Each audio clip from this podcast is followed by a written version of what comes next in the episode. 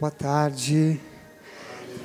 Queria te convidar, se você estiver à vontade, quiser ficar de pé, pegar a sua Bíblia, a gente poder começar. Estou vendo uns rostos conhecidos aqui que meu coração fica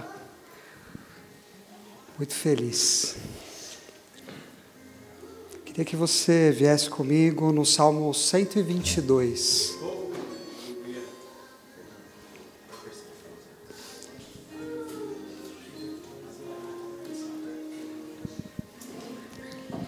Salmo 122.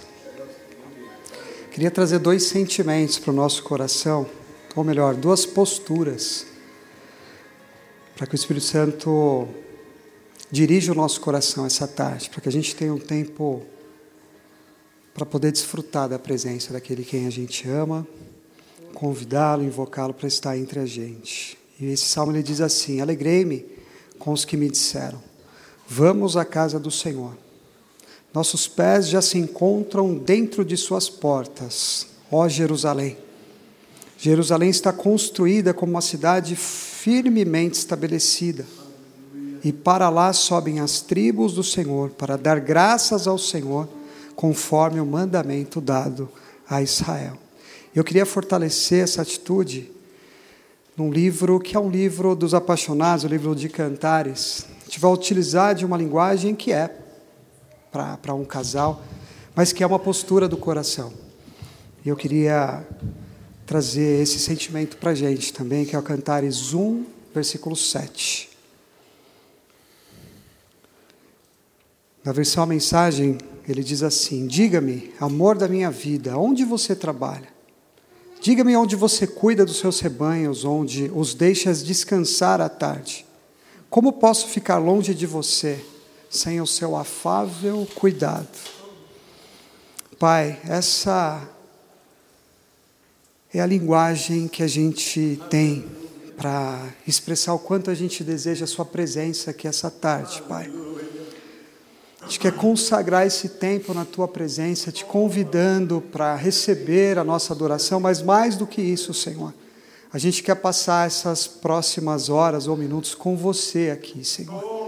Nós invocamos a tua presença essa tarde, que o Senhor reine sobre nós e que ao termos contato com você, Pai, possamos nos parecer mais com você e ter as nossas vidas ajustadas a você, Pai.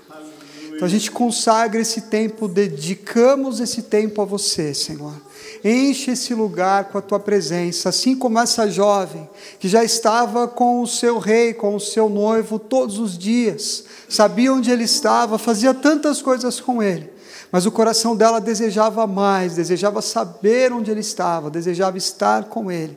Assim é o nosso coração essa tarde, Pai. Sabemos que o Senhor está em todos os lugares, mas também sabemos que há um lugar onde podemos ficar a sós com você o nosso coração com o seu coração, e é tudo isso que queremos, Senhor. E nós dedicamos a você em nome de Jesus, Pai. Amém, Senhor.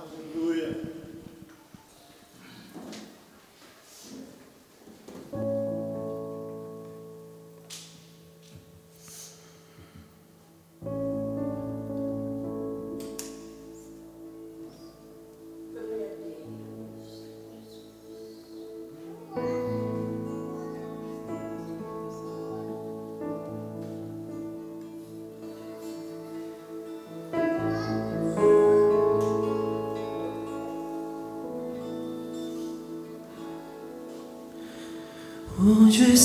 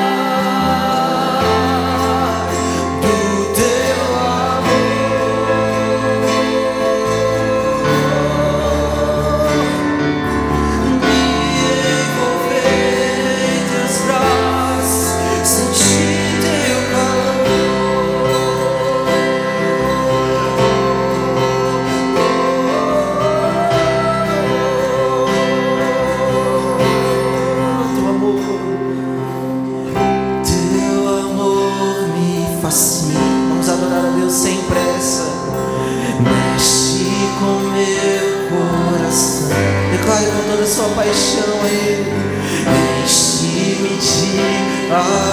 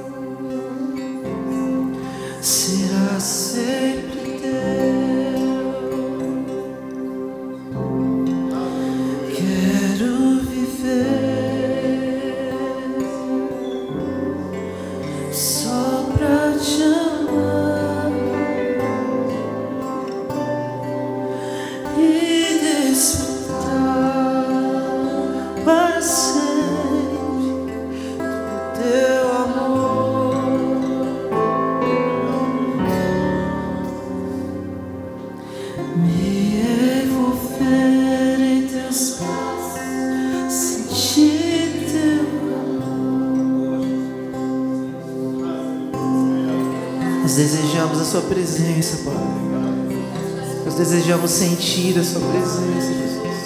Assim como nós sentimos o sol, assim como nós sentimos as aflições, Jesus.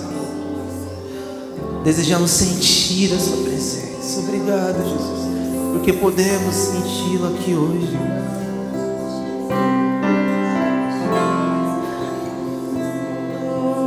Declare a Ele palavras de amor. Declare a Ele que você desejar no seu coração. Queremos ser uma igreja que te ama, Jesus. Que ama a Sua presença. Nos ensina, Jesus.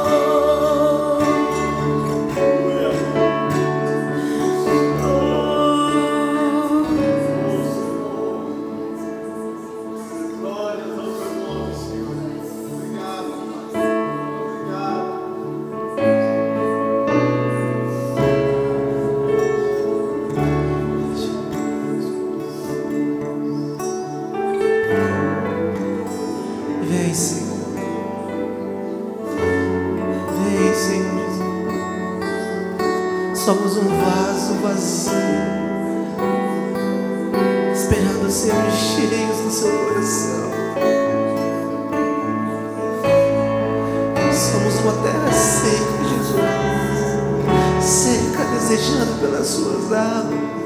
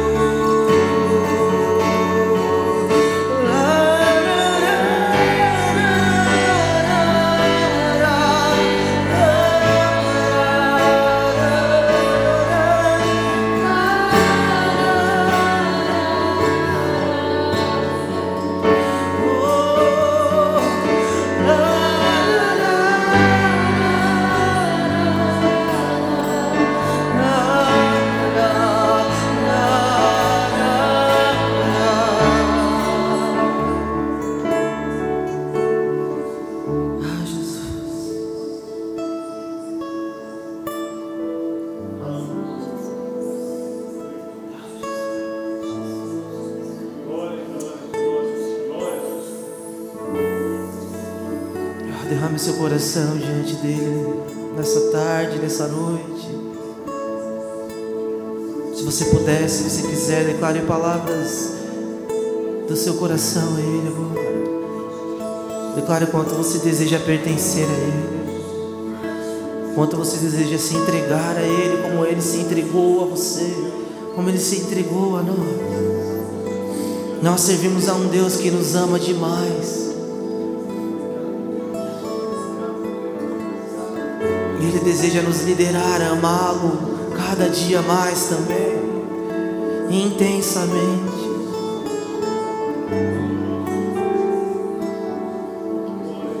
Te amamos, Jesus. Obrigado pelo seu amor, pela sua presença.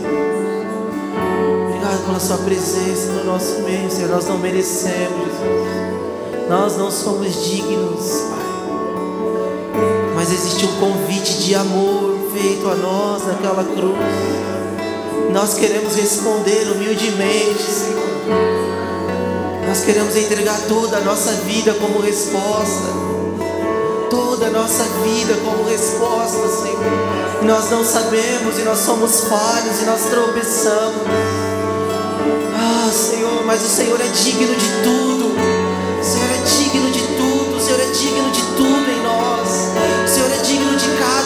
De cada dia, de toda a vida que nos resta. Nós não sabemos como nos entregar por inteiro. Mas ai de nós de não tentarmos, Senhor. Ai de nós se não tentarmos, se não nos esforçarmos.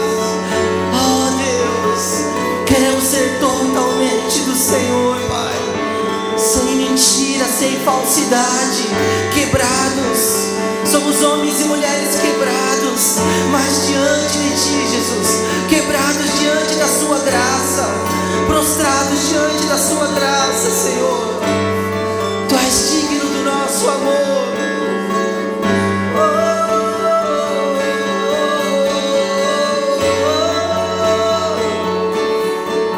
Nós não sabemos como fazer, Jesus. Nos lidera, nos, nos conquista,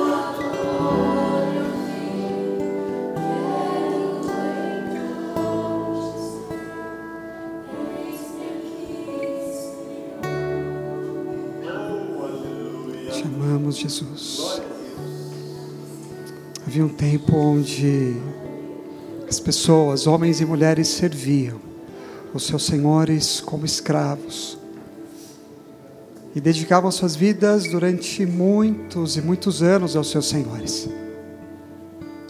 Mas chegava um tempo onde a lei permitia que eles tivessem um descanso e tivessem sua liberdade.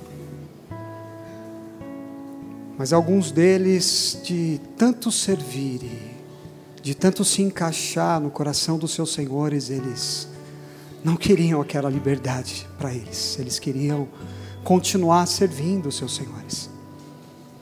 Continuar rendidos a eles, ainda que a lei, ainda que houvesse a oportunidade de estar livres.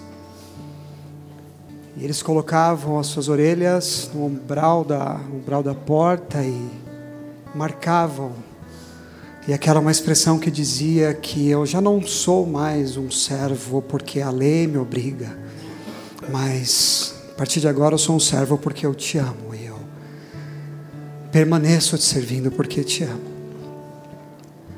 Pai, o Senhor em tua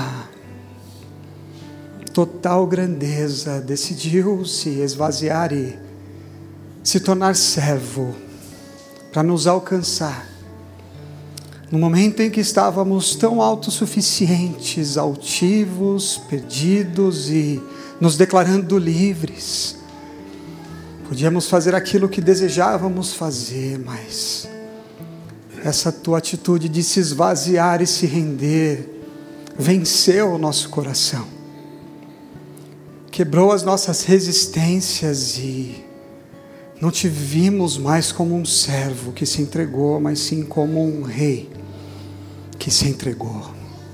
Um servo que se fez rei, que se tornou rei para nós, Pai.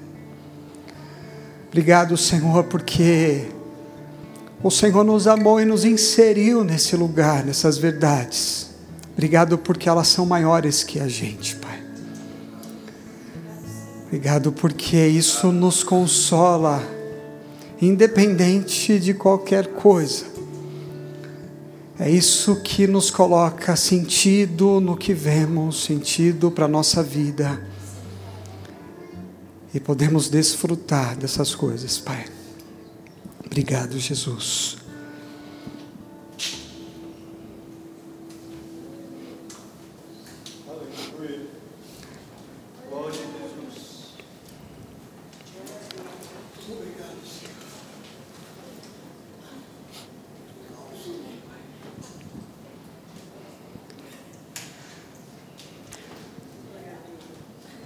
Queria continuar nesse mesmo, nesse mesmo coração de adoração e, e rendidos ainda a Ele.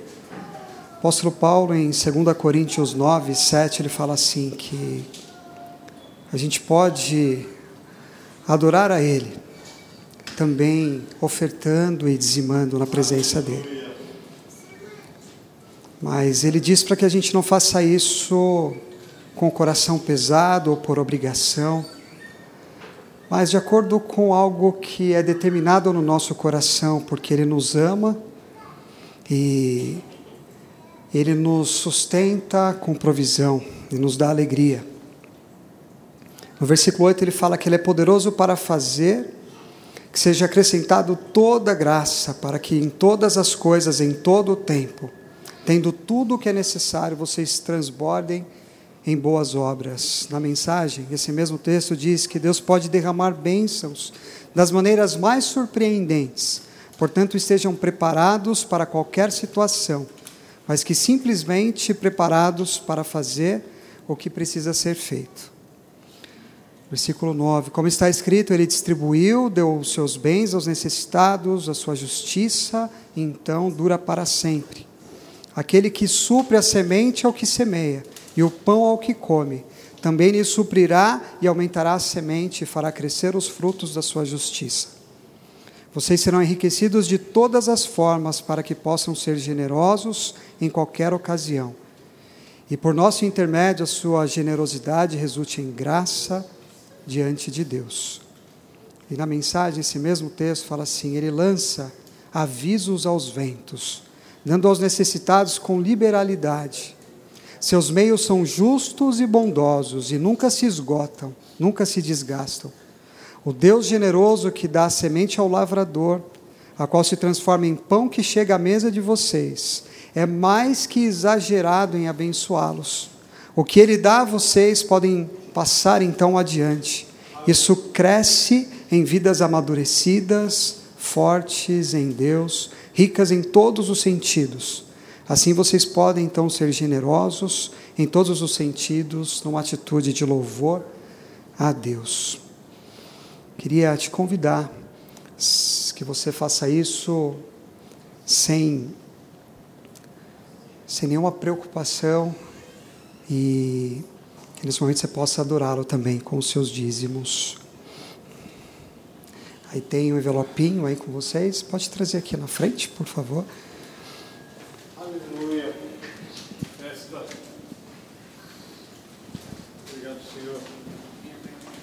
Glória a Deus.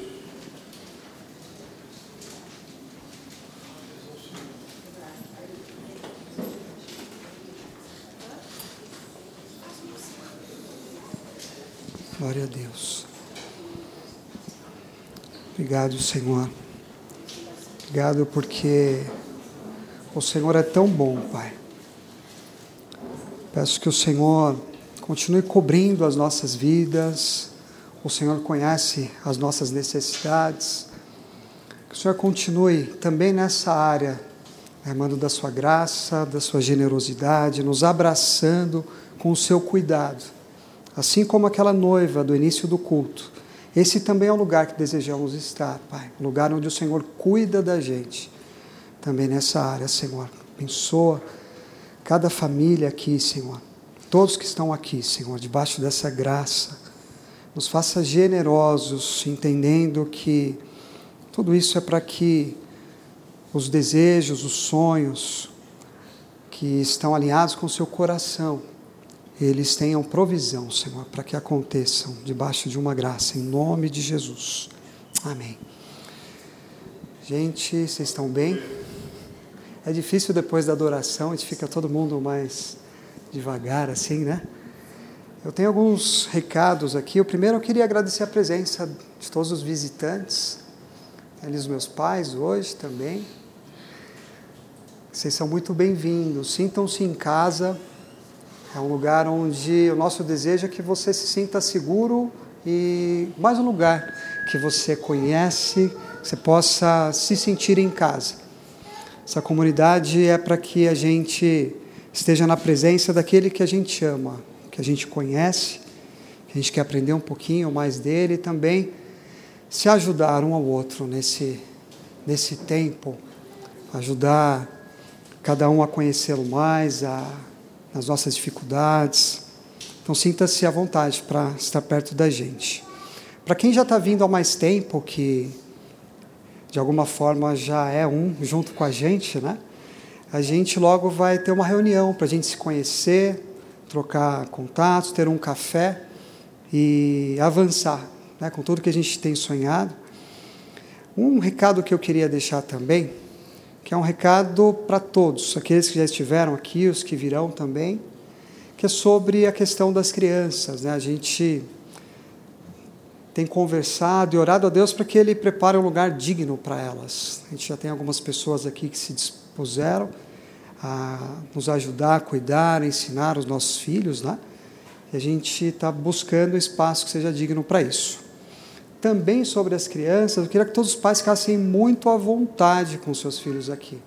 Você não se preocupasse, ainda que ele venha aqui e converse com a gente durante o culto, não tem problema nenhum. A gente está num tempo onde a gente está construindo algo e nessa, nessa fase e em todas as outras, a gente gostaria de ter essa cultura, esse coração, de eles se sintam bem-vindos. Tenha certeza que quem está do lado não vai se incomodar com nada. A gente está junto nisso, construindo isso juntos, tá? Então fiquem conosco aí em paz. O Diegão vai avançar depois, ele deve explicar um pouquinho melhor. Senão, hoje, nos próximos cultos, a gente vai começar uma série de palavras que vai expor a nossa intenção e o nosso propósito, com quatro Cs. da comunidade. Depois o Diego introduz melhor isso, mas para que você saiba que a gente tem sonhado e buscado no Senhor é, a direção dele, tentando ouvir o coração dele. E a gente espera que nesses próximos encontros a gente consiga traduzir isso a partir das pregações com vocês. E um, um outro recado é para que vocês se juntem a gente, convidando pessoas para estar com a gente.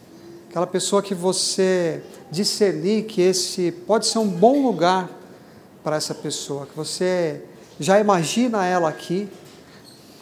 No meu coração já olha para algumas pessoas assim, que independente se estiver com a gente todos os domingos ou não, já são pessoas que são amigos e, e fazem parte da gente aqui. Mas faz isso com a gente. Sinta-se à vontade para trazê-los. Mais que à vontade, sinta-se com. É, dividindo essa, esse trabalho junto com a gente. Semana que vem a gente tem Santa Ceia. A gente tá. Eu queria que vocês, junto com a gente, a gente se ajustasse em algumas coisas. Então, às vezes a gente vai começar alguma coisa e a gente vai entender se isso deu certo ou não. Então, na, na próxima ceia, se você tiver o desejo de trazer alguma coisa para somar no nosso café, a gente quer um tempo depois da ceia junto com vocês, para a gente conversar. Então, se você quiser trazer alguma coisa que você saiba fazer bem, ou que você vai comprar, enfim. Mas traz isso, a gente vai ter um tempinho juntos, tenho certeza que vai ser muito bom. E a gente vai se ajustando, se encaixando. No final a gente vai ter um ambiente, um lugar bem gostoso para a gente estar sempre juntos. Então a gente vai ajustar tudo isso para que é, a gente se sinta ainda mais seguros, ainda mais em casa. Amém? Obrigado, gente. Queria convidar o Diegão, ele que vai ministrar para a gente hoje.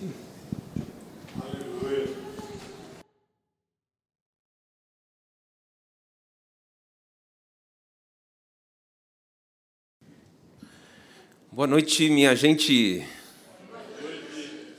Isso. Dá uma olhada para a pessoa ao seu lado, só dá um sorrisinho para ele.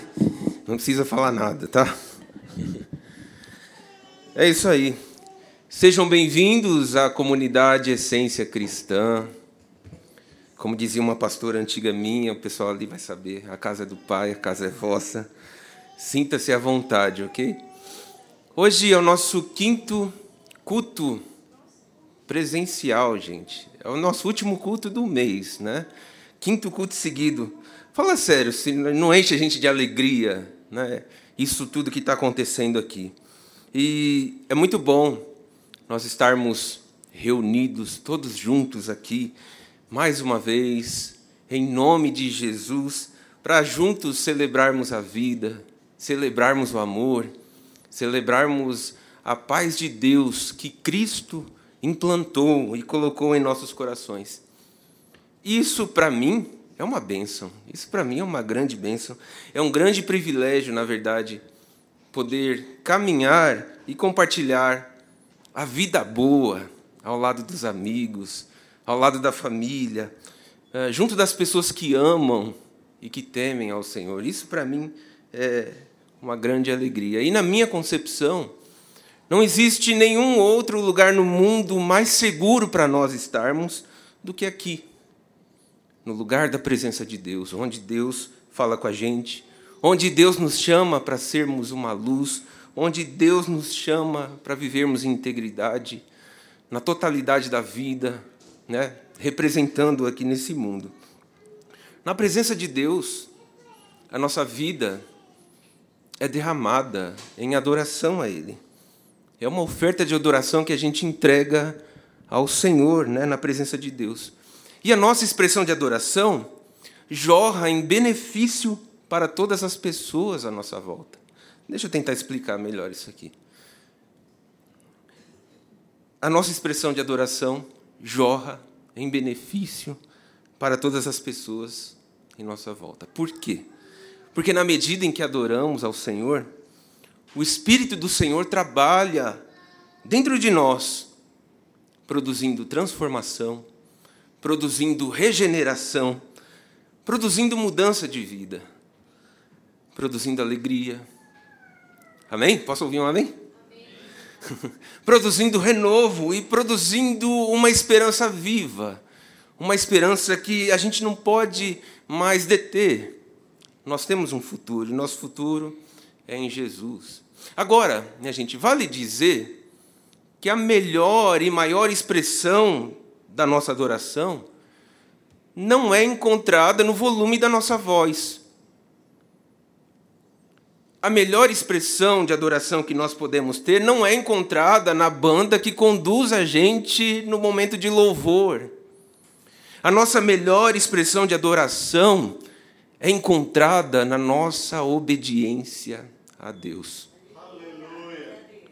E obedecer não somente nas coisas grandes, e obedecer não somente nas coisas visíveis, mas principalmente nos pedidos mais simples de Jesus aos nossos corações. É nas coisas mais simples da nossa vida. Porque a gente vislumbra obedecer a Deus indo para a China, indo para a África, indo para a Amazônia. Mas nem sempre nós vislumbramos obedecer ou expressar a nossa adoração no quarto da nossa alma, onde ninguém vê, onde apenas o Senhor nos contempla. Bom, você sabe que a gente carrega um nome. e esse nome deixa o meu coração palpitando. Esse nome, na minha concepção, é um nome muito forte. Nós nos chamamos de comunidade essência cristã. E nós temos uma série de valores que nós desejamos olhar e obedecer e, e observar, né? Dentro de todos os valores que nós podemos chamar de essência cristã, ao meu ver, eu ainda não falei com Azaf, nem com o Fernando, nem com o Marconi, mas ao meu ver, dentre todos os valores que nós temos, a obediência é o ponto mais alto da nossa essência. Isso não quer dizer que a gente vai doutrinar você para você fazer coisas que a gente quer que você faça. Não, não tem nada a ver com isso. Na verdade, é, obede é obedecer não ao pastor, não ao líder, não à igreja, mas obedecer a Deus.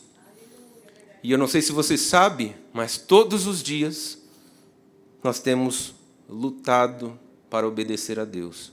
E aqui, independente da sua classe, independente da sua cor, independente da sua denominação, todos os dias há uma guerra dentro de nós para obedecermos a Deus. Eu lembro de uma exposição de um pastor que dizia o seguinte a respeito do livro de Jonas, que faz sentido com o que eu estou falando. Ele diz mais ou menos assim: se você fizer uma leitura rápida do livro de Jonas, você verá que tudo obedece a Deus. A natureza toda obedece a Deus. As aves, os animais, as estrelas do céu, os ventos, os mares, tudo obedece a Deus. Até um monstro marinho obedece a Deus. Uma planta nasce em um dia, no outro, Deus envia uma largata, e a largata obedece a Deus e a planta é ceifada. Todos os dias, desde o quarto primeiro dia da fundação do mundo, o sol obedece continuamente ao Senhor Deus. E aqui na terra, enquanto o sol faz o seu papel, o girassol também faz o seu papel. Ele se volta para o sol e contempla em obediência a Deus. A pergunta que nós devemos fazer em relação a isso é: por que nesse mundo tudo é obediência a Deus e nós não somos? Porque Deus não nos fez como as estrelas do céu como o sol, como a lua, obedientes naturalmente. Porque Deus não nos fez obedientes como os nossos órgãos internos. Porque ainda que você, com desejo de não viver mais, diga ao seu coração, coração, coração, late coração, zoeira.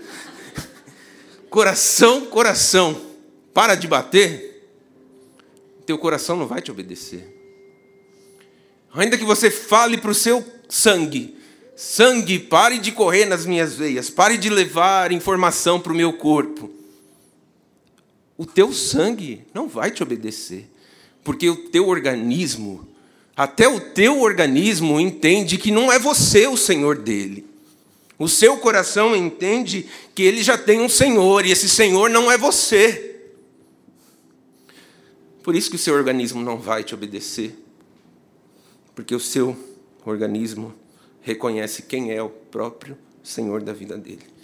Não é à toa que alguns se atrevem a se suicidar e algumas vezes eles não conseguem, você já percebeu? Porque não é segundo a vontade da pessoa, mas segundo a vontade de Deus.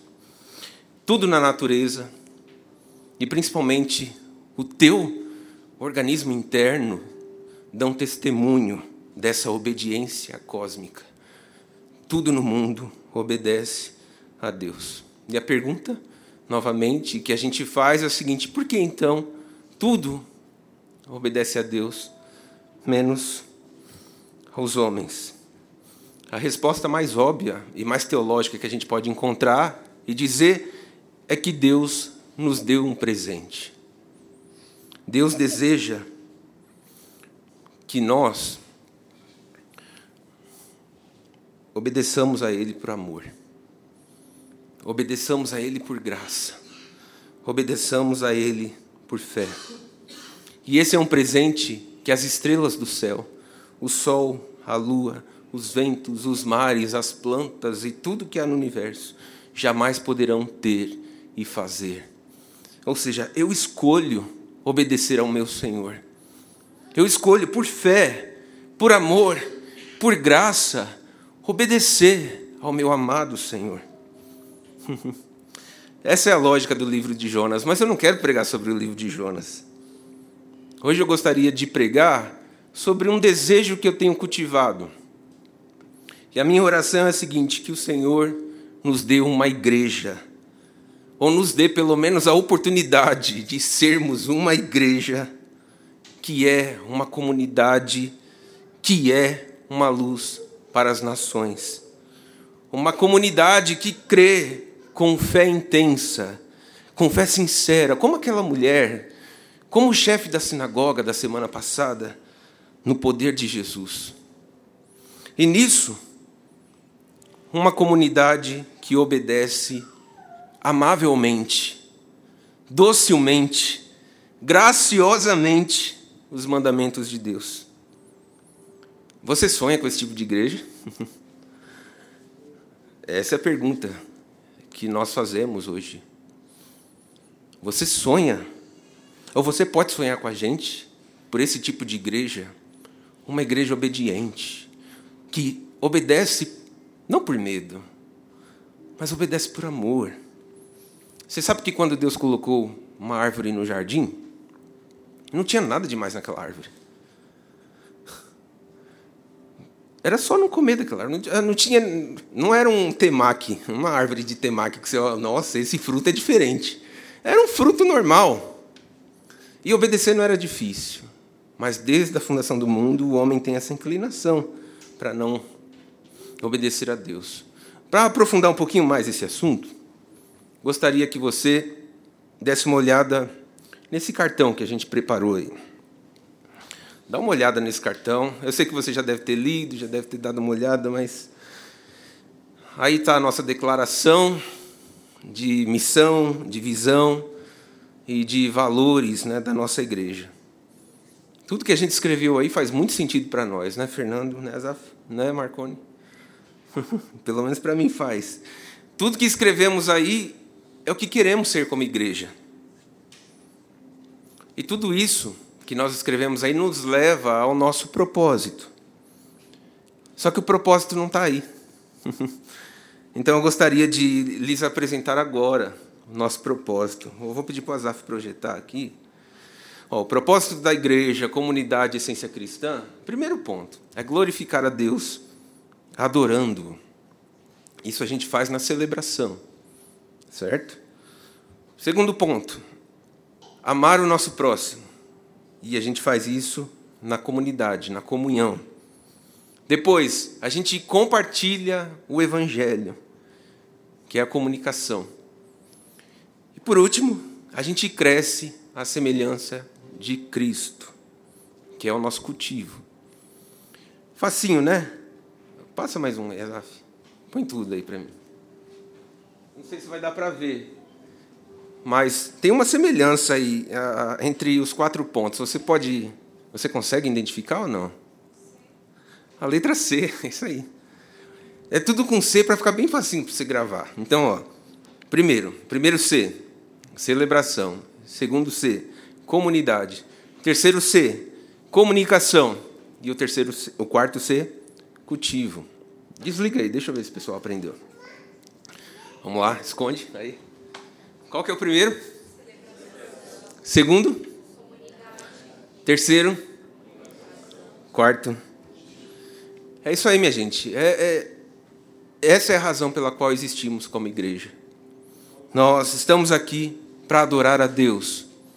Nós também estamos aqui para amar o nosso próximo. Nós também estamos aqui para compartilhar o Evangelho e também para crescermos à semelhança de Cristo. Esse é o nosso propósito. Isso é o que devemos ser como igreja. Agora, durante o mês de agosto, o Fernando já deu aí uma pincelada, a gente vai falar mais especificamente sobre cada um desses pontos, tá? Então são quatro domingos e a gente vai falar e vai apresentar para a igreja esses quatro pontos que a gente subentende, né, de que é o caminho para nós. Mas hoje, a fim de introduzir esse assunto, eu quero falar um pouquinho sobre comunidade sobre o conceito da comunidade. Eu suponho que você sabe né, que, como cristãos, nós somos chamados à comunidade. Nós fomos chamados para viver uma vida juntas, junto um do outro. Porque o nosso propósito não é vivermos isolados por aí, né, um sem o auxílio do outro, ou sem a presença do outro. Nós fomos chamados para vivermos em comunidade. Então, nessa noite, eu gostaria de explicar baseado nos textos da Bíblia que a gente vai utilizar aqui, três aspectos pelos quais nós podemos ser chamados de comunidade. Primeiro aspecto, precisamos uns dos outros. Segundo aspecto, pertencemos uns aos outros. E o terceiro aspecto, fomos chamados para dar testemunho de Cristo. Então, repetindo, precisamos uns dos outros pertencemos uns aos outros e fomos chamados para dar testemunho de Cristo. Então, quero dar uma passada em todos esses pontos aqui. A primeira razão pelo qual nós fomos chamados para comunidade é simples. Não se faz uma comunidade sozinho. Minha avó dizia: uma andorinha não faz verão. Né? Esse ditado era muito usado por ela. E é verdade.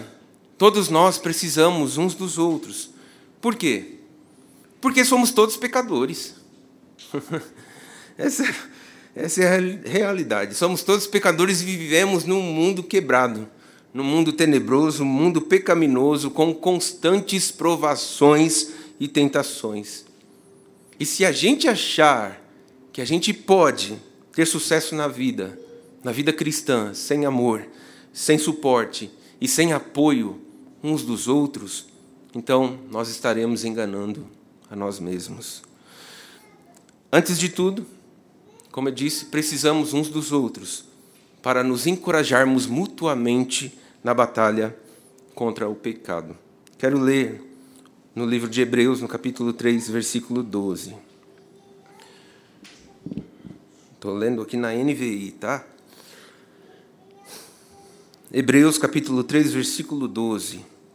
Diz assim: Cuidado, irmãos, para que nenhum de vocês tenha coração perverso e incrédulo que se afaste do Deus vivo.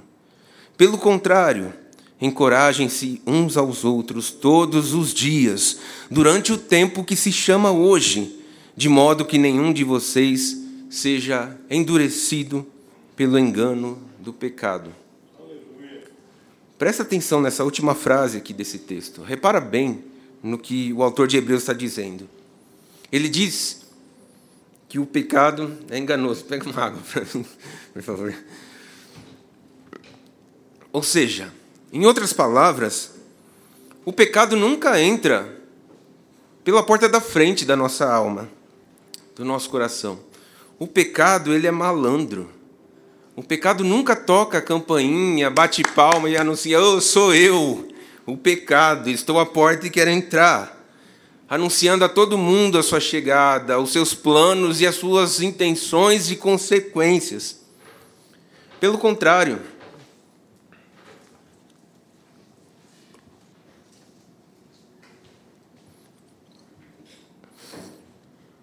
o, pe o pecado se infiltra ah, camuflado de um modo sorrateiro em nossas vidas.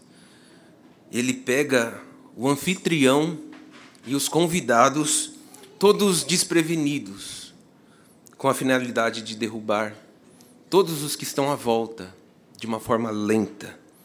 E como o pecado faz isso? O pecado vai te conquistando, dia após dia, te seduzindo, pouco a pouco, te namorando, vez após vez, interferindo, influenciando as decisões do seu coração. E o problema disso é que, no efeito cumulativo de todas as nossas concessões, as decisões que nós tomamos agora impregnado de pecado, pode podem, podem ser mortais. E isso pode ser ilustrado como o entupimento das artérias. Eu tenho propriedade para falar disso. Oh. Sabe que uma veia não entope tudo de uma vez. É de pouquinho. Vai devagar. Vai com calma. Lentamente. E como que ela vai fazendo isso? Oh, come esse Big Mac gostoso. Olha esse doce de pudim cremoso. E vai te seduzindo, e você vai se interessando pela doçura das coisas que não são saudáveis para a gente, né? Só que mesmo que pareça lento, o dano do pecado é grave é grande e o prejuízo vai aumentando dia após dia. O perigo é real. E quando menos você perceber, você está lá, como eu estive, né? Por problema do coração, tá, minha gente? Não por pecado, embora eu seja um pecador. Indo de ambulância para o hospital, para a UTI, indo às pressas, né? E nessa medida, eu me lembro que quando o rapaz estava fazendo angioplastia, fez o cateterismo e colocando aquela corda de violão assim, ó, na minha veia, chegou uma hora que ele, ele "Nossa, como tá duro", né? Tentando empurrar aquilo. O entupimento das veias do coração vai endurecendo o coração. Da mesma forma, é as coisas é, de Deus. O pecado vai endurecendo as veias das suas artérias espirituais, e de, quando você menos percebe, o seu coração está endurecido para as coisas de Deus. Diego, então, como que a gente se protege de ter né, um entupimento gradual do nosso coração? Pelo encorajamento, meus irmãos. Um encorajamento diário, uns dos outros, em relação a Cristo, na comunidade de Cristo. É aqui na igreja que a gente vai encontrar encorajamento diário. Eu sei que a nossa comunhão é direta com Deus e é vertical e a gente dá para resolver muita coisa. Mas existem outras coisas que a gente precisa se atentar a isso. Hebreus 3, versículo 13, vai dizer o seguinte: Encorajem-se uns aos outros todos os dias, para que nenhum de vocês seja endurecido pelo engano do pecado. Agora, em segundo lugar, nós precisamos levar a bagagem, o fardo, a carga uns dos outros, para nos levantarmos quando cairmos. Pode parecer uma pregação técnica hoje. Eu não sei se você estava aqui querendo hoje. Mas a gente tem que passar por isso. A gente está plantando uma igreja, então eu vou ter que falar, tá bom, gente? Então, vai, vai, vai aguardando aí, porque no final tem um pouquinho disso aí também. É muito bom, minha gente, quando a gente pode encorajar as pessoas à nossa, à nossa volta. E encorajar no sentido de manter a distância do pecado. Não a gente ser um juiz da pessoa, um, um tutor ou, coisa do tipo. Não, mas é ministrando, é falando da palavra de Deus, é enviando pregação, sermão, louvor por WhatsApp para essas pessoas aí, sabe, é o tempo inteiro comunicando coisas de Deus para essas pessoas, porque hoje no mundo parece que as pessoas, principalmente nos contextos maiores de igreja, as pessoas mal se falam, mal se relacionam. O mundo hoje está acostumado e está sendo encorajado a ser cristão sozinho, mas ser cristão sozinho é muito difícil. A gente precisa de uma comunidade encorajadora uns dos outros. Mas não é para criar um fator dependência, não é para criar também um fator carência, não, não é sobre isso que a gente está falando. Mas é, ó, quando a gente cair, haverão pessoas que vão nos levantar. E certamente haverão momentos que você vai cair. E pode ser que alguns ainda caiam com força. E é nessas horas, são nestes momentos que realmente nós precisaremos da ajuda uns dos outros. Nós precisaremos da ajuda da comunidade. Nós precisaremos de olhos atentos, ouvidos sensíveis, pessoas de oração, irmãos e irmãs que temem ao Senhor para ajudar a gente nas nossas lutas diárias. Qual foi a última vez que você orou por alguém da sua igreja? Essa é a pergunta que a gente fala. Se aqui o livro de Hebreus e as cartas do, do Novo Testamento, o tempo inteiro nós percebemos essas coisas de, de pessoas orando por outras. Qual foi a última vez que você orou por alguém da sua igreja? Pela sua liderança, pelos irmãozinhos que atendem na porta, pelos irmãozinhos que atendem no café, pelos irmãozinhos do louvor, pelos irmãozinhos que pregam. Gálatas capítulo 6, versículo 1 e 2 diz o seguinte: Irmãos, se alguém for surpreendido em algum pecado, vocês que são espirituais deverão restaurá-lo com mansidão. Cuide-se, porém, para que cada um também não seja tentado. Levem os fardos pesados uns dos outros e assim cumpram, cumpram a lei de Cristo. É uma coisa chata quando a gente pega alguém em pecado, mas ao mesmo tempo a gente entende que é Deus colocando a gente nessa situação para a gente poder socorrer essas pessoas.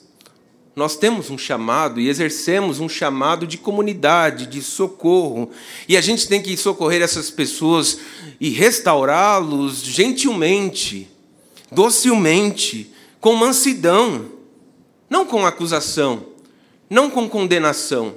Quando você lê o livro de Jó, a princípio, os os três amigos de Jó chegam e ficam com ele sete dias ali, só ouvindo, vendo a cena, e parece que eles estão né, preocupados. Mas daqui sete dias se passam, eles começam a falar coisas que não fazem sentido para Jó. Então a gente não tem que ter ou ser amigos de Jó.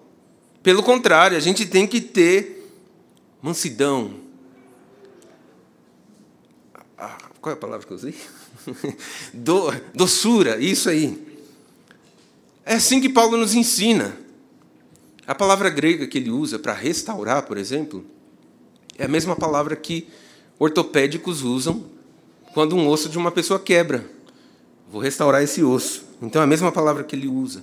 E que, que o osso, por exemplo, meu sogro caiu do telhado dias atrás e já está bem, tá, gente? Está em casa. Obrigado pelas orações a gente percebe que aquele osso vai demorar para cicatrizar, Felipe.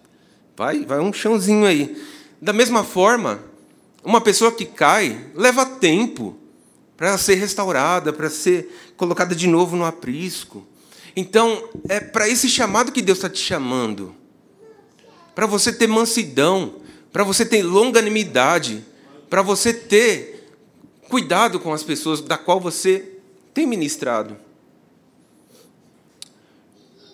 A maioria de. O Marconi tem um testemunho, um dia ele vai poder dizer aqui. Mas a forma que ele foi salvo, eu estou falando, Marconi, nem, nem pedi autorização para você.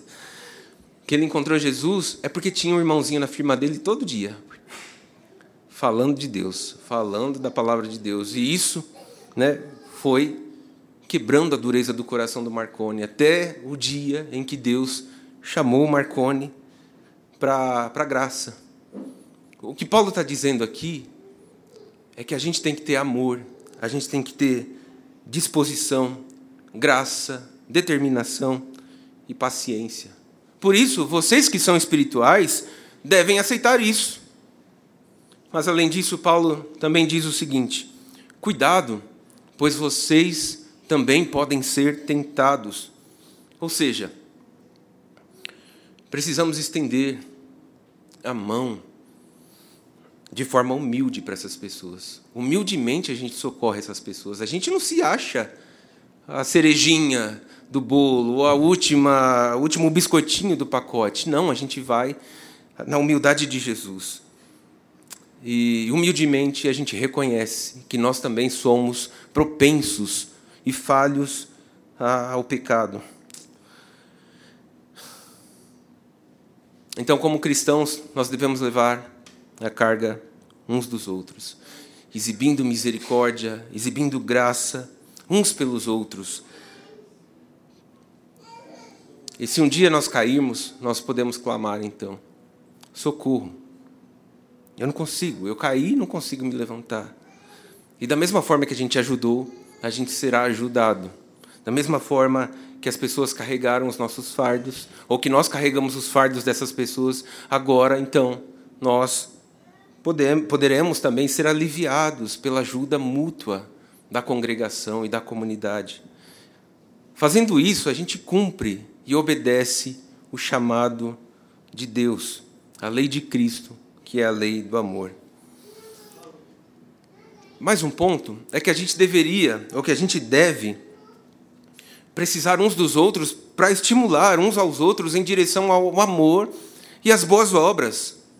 Ou seja, o texto que nós lemos não é só sobre cair e levantar. É o texto que diz que também devemos encorajar positivamente uns aos outros para boas obras. Hebreus capítulo 10, versículo 24 diz: Consideremos-nos uns aos outros para incentivar-nos ao amor e às boas obras. Não deixemos de reunir como igreja, segundo o costume de alguns, mas encorajemos-nos uns aos outros, ainda mais quando vocês veem que se aproxima o dia. Gente, eu não sei se você é, sente como eu, mas é, é muito fácil ficar preguiçoso na vida cristã. É muito fácil a gente deixar de orar, é muito fácil a gente deixar de meditar, deixar de ler a palavra. É muito fácil da gente esquecer as nossas responsabilidades para com aqueles que nos rodeiam.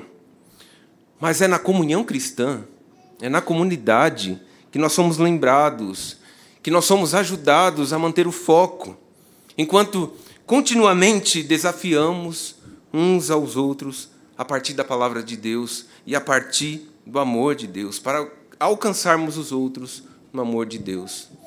Dietrich Bonhoeffer, quando escreveu o livro Vida em Comunhão, disse o seguinte: essa palavra, porém, Deus a pôs na boca de homens, para que circule entre os homens.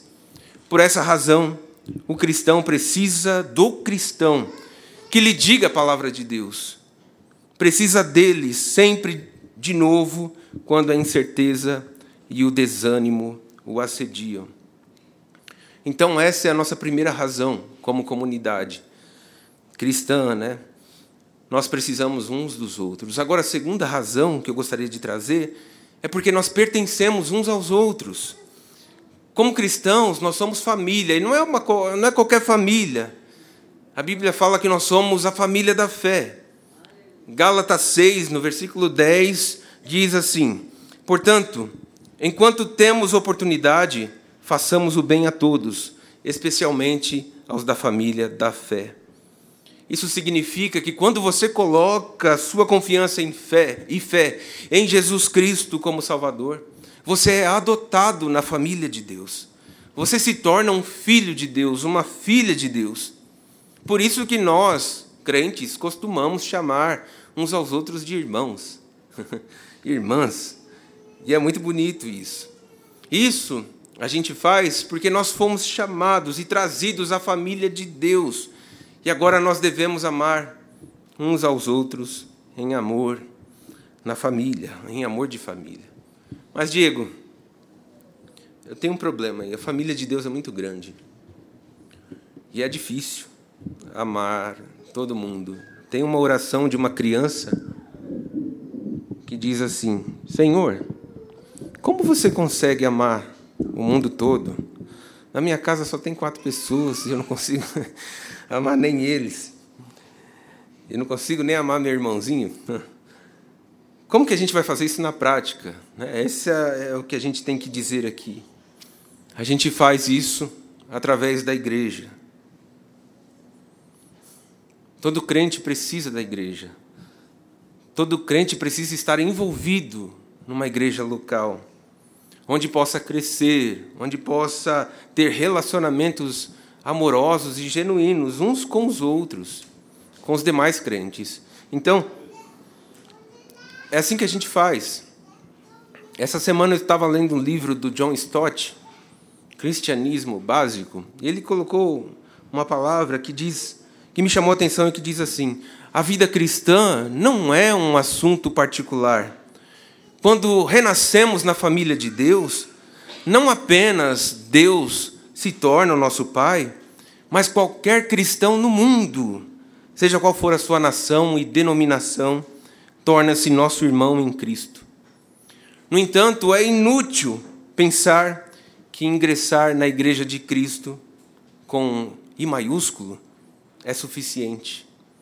Devemos pertencer a uma das suas ramificações locais, porque o lugar do cristão é em uma igreja com I minúsculo, compartilhando a sua adoração, sua comunhão e o seu testemunho. Então, basicamente é isso. Nós somos uma família, mas não apenas uma família. Calma aí que eu chego lá. Nós somos corpo de Cristo. 1 Coríntios 12, 27 diz: Ora, vocês são o corpo de Cristo, e cada um de vocês, individualmente, é membro desse corpo. O ponto que Paulo está dizendo aqui é que em 1 Coríntios 12, é que, é, não, é que assim como os diferentes membros do nosso corpo têm funções é, diferentes, Todos nós, no grande corpo de Cristo, temos funções diferentes também. Mas só porque somos diferentes uns dos outros, não significa que nós é, não somos um só corpo. Nós estamos dentro de um corpo e Cristo é a cabeça do corpo. Todos nós pertencemos a Cristo e, portanto, todos nós pertencemos ao corpo de Cristo. Paulo, quando escreve Romanos 12, ele leva esse conceito ainda mais fundo em Romanos 12, Paulo diz o seguinte: Assim como cada um de nós tem um corpo com muitos membros, e esses membros não exercem todos a mesma função, assim também em Cristo, nós, que somos muitos, formamos um corpo e cada membro está ligado a todos os outros. Não apenas nós é, pertencemos ao corpo de Cristo, mas cada membro pertence a todos os outros membros. Para eu movimentar esse dedo aqui, é, a, a, o nervo passa por todo o braço. Né? É mais ou menos isso. Todas as partes do corpo trabalham juntas. Todas as partes do corpo trabalham para beneficiar o próprio corpo, não somente as partes individuais. E todas as partes do corpo têm um senso de obrigação obrigação umas com as outras. Obrigação e cuidado umas com as outras, porque todos fazem parte do mesmo corpo. Da mesma forma, minha gente, pertencemos uns aos outros ao corpo de Cristo. Olha agora para o cotovelo que está ao seu lado aí, para a canela, para a barriguinha, para a orelha. Tudo é corpo de Cristo. A gente deve trabalhar juntos. Você sabe que a gente ainda não tem som na igreja, né? E eu quero. Você sabe que a gente não tem som na igreja.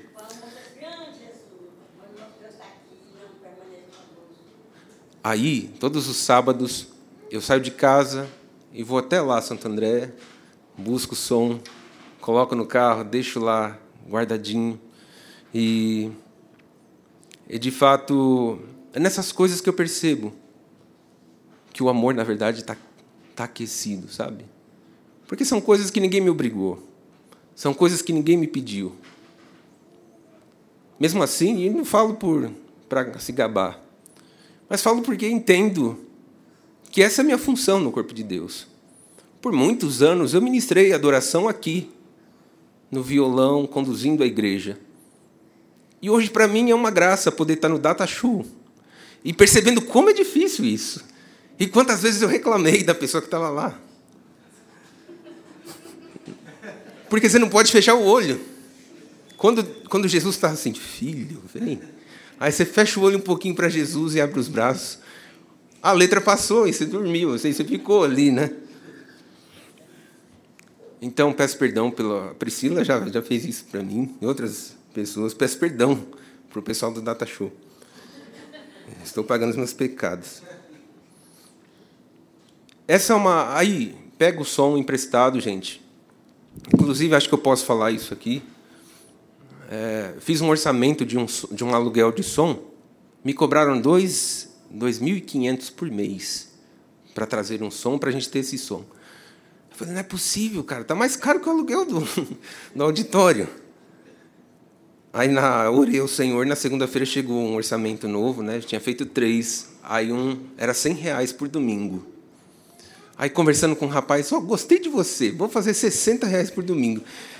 Falei, uau, cara, essas coisas são coisas que a gente sente que Deus está é, tá abençoando, né? Agora, de fato, é cansativo. De fato, exige um certo, uma certa disposição para fazer essas coisas.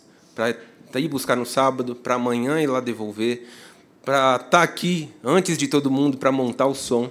A gente não tem mesa de som, eu tenho que trazer computador, placa de. de, de... para a gente ter tudo isso aqui. Ah, eu eu imagino que Deus vai levantar pessoas que vão perceber não só os problemas do som, mas o cafezinho que a gente oferece. Sabe? As crianças que a gente quer tanto abençoar também. Na quarta-feira a gente falou o seguinte: vamos começar essas escolinhas na, na, na, na cozinha e a gente se reveza. Né? Um dia vai o Diego, outro dia vai o Marconi, outro dia vai o Fernando, e outro dia vai o Azaf. Vamos ensinar as nossas crianças, porque eu entendo o meu papel no corpo. É trabalhando junto que a gente promove a saúde do corpo. É trabalhando unido que a gente promove não apenas os nossos interesses individuais. E por que, que a gente faz isso? Porque nós somos chamados, minha gente, para dar testemunho de Cristo. Seria utopia da minha parte ou de qualquer outra pessoa que se chega diante da comunidade com arrogância, com prepotência. Porque o meu Cristo não é arrogante. O meu Cristo não é prepotente. O meu Cristo é humilde, é salvador gentil, é aquele que lava os pés do pé mais fedorento que existe. É aquele que se ajoelha e diz: Ó, oh, se eu não lavar teu pé, tu não tem parte comigo. Por que somos chamados, então, a comunidade de crentes, ou comunidade cristã? Primeiro, porque precisamos uns dos outros. Segundo, porque pertencemos uns aos outros. E terceiro, porque somos chamados a dar testemunho de Cristo. Gente, é uma palavra técnica. Gostaria de estar aqui falando de avivamento, de John Wesley, George Whitefield e outros caras, mas a gente entende que o momento agora é de semear, sabe, aquilo que a gente entende como saudável para a igreja. E eu gostaria de finalizar que quando Deus criou o homem, ele sempre pensou na comunidade. Porque senão ele tinha terminado em Adão. Fala, Adão, eu estou precisando de um amigo, vou fazer um amigo, brinca comigo. Não foi essa a intenção de Deus. Deus sempre visou a comunidade. Deus sempre estava pensando em construir um povo. E aqui está uma parte do povo de Deus. No Novo Testamento, a gente vê que Jesus, quando veio, não veio apenas para morrer por por um amigo, por um indivíduo, mas veio para morrer por um povo, veio para morrer pela igreja. E a igreja, eu e você, noiva de Cristo. Jesus morreu pela noiva de Cristo para torná-la santa, obediente, radiante, vibrante e pura. Então, quando nós vivemos em comunidade como crentes, nós encorajamos uns aos outros na luta contra o pecado, estimulando uns aos outros ao amor e às boas obras, e ao mesmo tempo funcionando como uma luz do mundo. Eu tenho falado isso aqui né, por algumas vezes.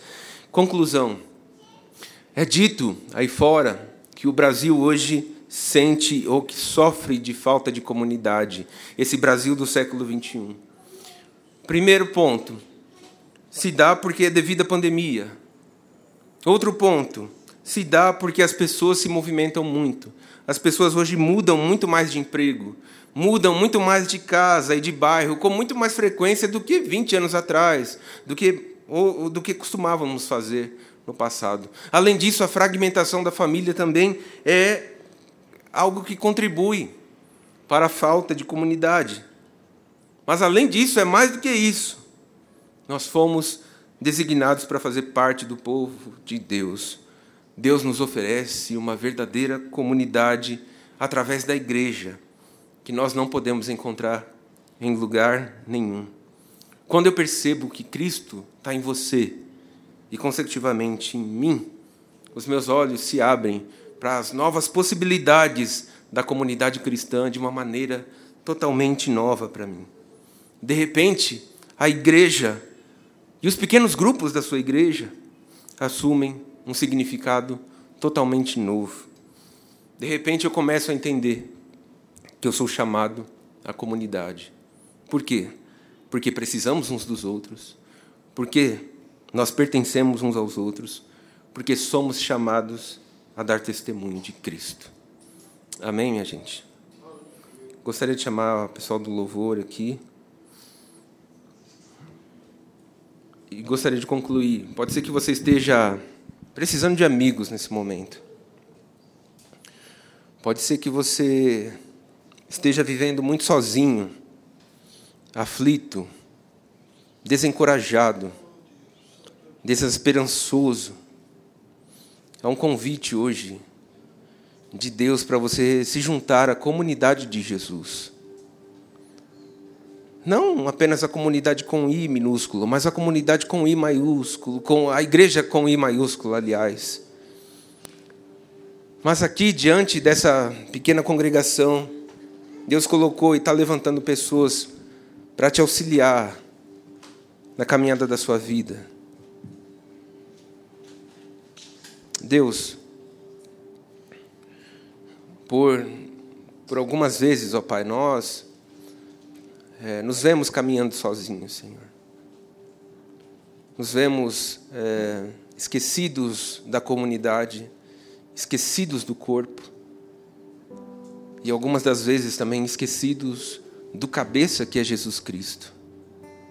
Hoje é um chamado, Senhor, para nós voltarmos os nossos olhos para essa simplicidade da comunidade, que é olhar para o irmão do lado e amá-lo como Cristo nos ensina a amá-lo.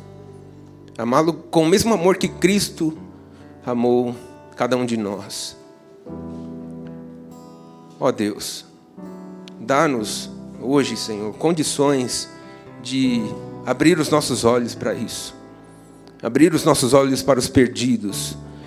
Abrirmos os nossos olhos para as pessoas que estão ansiosas, estressadas, deprimidas, estão sofrendo, Pai, com saúde, com problemas na saúde mental.